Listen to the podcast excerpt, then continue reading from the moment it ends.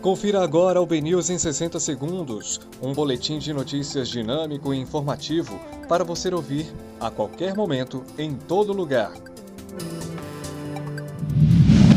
Olá, hoje é sexta-feira, dia 2 de outubro de 2020.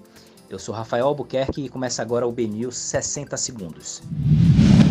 Tribunal de Justiça do Rio condena Bolsonaro a pagar 10 mil reais a ex-ministro do Meio Ambiente.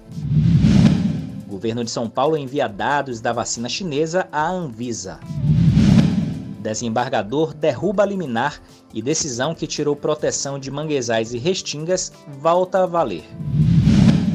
Heineken pode fechar em Alagoinhas após disputa por causa de água. Câmera de segurança flagra atropelamento e assassinato de homem em Feira de Santana. Intérprete do jingle de Major Denise Dama do Pagode chama Bruno Reis de meu prefeito. E FIFA estabelece condições para a liberação de atletas para as eliminatórias. Esses foram os destaques do BNews 60 segundos, segunda edição. Para mais informações, acesse bnews.com.br.